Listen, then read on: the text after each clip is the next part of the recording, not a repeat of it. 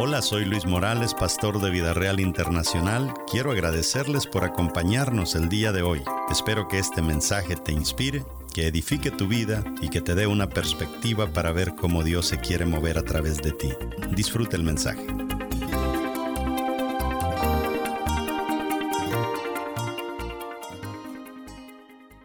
Las mujeres tienen una gran arma para probar la integridad de un hombre, su sexualidad. Mire qué tremendo esto. El problema es que terminan quedándose con los que no pasaron el examen. Todo novio le va a pedir sexo a una mujer. Y la mayoría de ellas van a tener relaciones con él.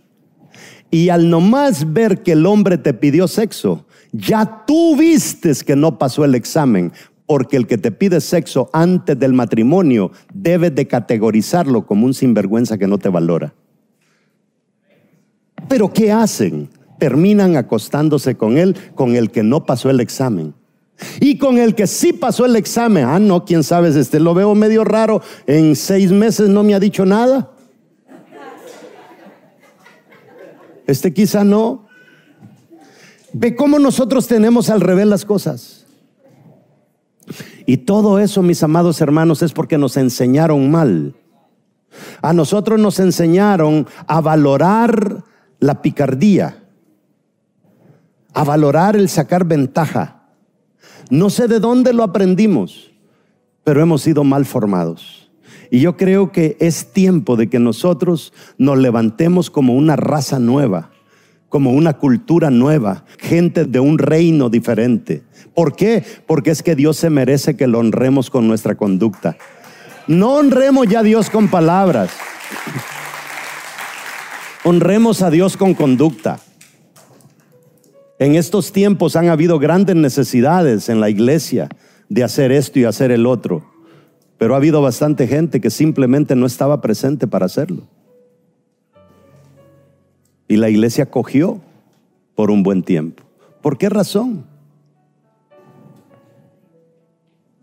Porque no respetamos los pactos que hacemos con Dios. Óigame, dijimos que se rompe el recipiente.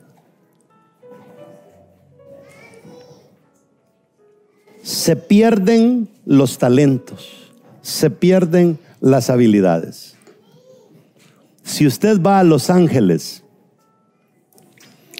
se va a sorprender de una cosa. Se va a sorprender de cómo los puentes están llenos de tiendas de campaña. Y aún los estacionamientos de los centros comerciales están llenos de tiendas de campaña de gente que quedó atrapada en las drogas y se hicieron drogadictos. Y ellos no eran drogadictos. ¿Sabe qué eran ellos? Fue gente talentosa que fue a probar suerte a Hollywood y no fueron aceptados como actores, como cantantes, y entonces acudieron a las drogas. El talento de ellos es tremendamente bueno, pero desparramado en el piso, porque no pudieron cuidar su carácter.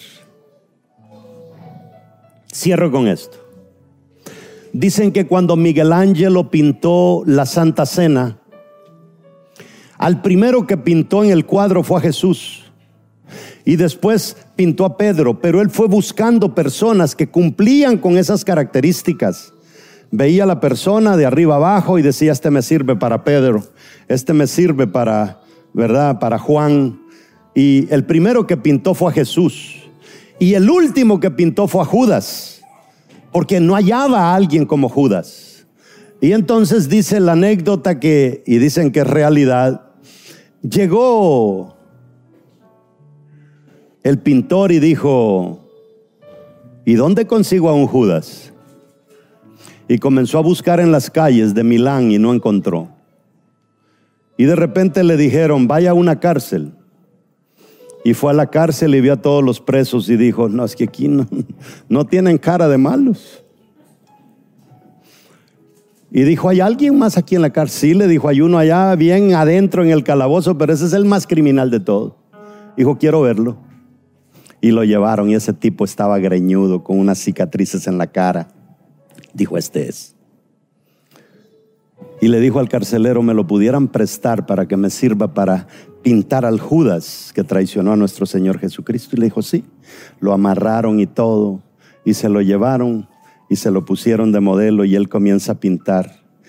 Y le dice el preso, oiga, le dice, antes de que comience a pintar, hay algo que me llama mucho la atención, le dice. ¿Se recuerda cuando usted pintó a Jesús en el cuadro de la Santa Cena? Yo fui el modelo que usted utilizó. Pero desde que usted me utilizó para que le sirviera de modelo para Jesús, cometí tantos errores que ahora estaba en una cárcel de máxima seguridad y pasé de ser su modelo para que pintara a Jesús a ser su modelo para que pintara a Judas.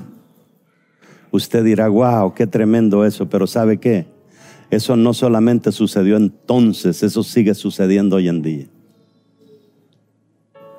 Nosotros somos gentes que cuando venimos al Señor tenemos todas las oportunidades, pero poco a poco, poco a poco, mire, esta serie le va a servir mucho. Póngase a pensar usted en tres personas que antes venían a la iglesia y ya no están. Pero póngase a pensar usted el gran esfuerzo que usted ha hecho para que regresen y no regresan. ¿Por qué? Porque dañaron su carácter. Y ellos saben que cometieron graves errores. El problema es que cuando nosotros caemos y fallamos a nuestro carácter, habemos personas que caemos boca abajo y habemos personas que caemos boca arriba. Dicen los expertos que los que caen boca abajo son el 97 y hasta el 98% de los que caen. Por eso, las posibilidades de que alguien que venía a la iglesia regrese están entre un 2 y un 3%, porque la mayoría cayó boca abajo. Y no ven la posibilidad de levantarse. Y para esto es esta serie. Ver qué es lo que necesitamos para levantarnos a pesar de lo que hayamos cometido. Gracias por escuchar nuestro podcast de hoy. Síguenos en Facebook, Instagram y YouTube como Luis Morales Ministries. Para conectar con nuestro ministerio puedes escribirnos al correo electrónico pastor.vidareal.net. Nos escuchamos en el siguiente episodio.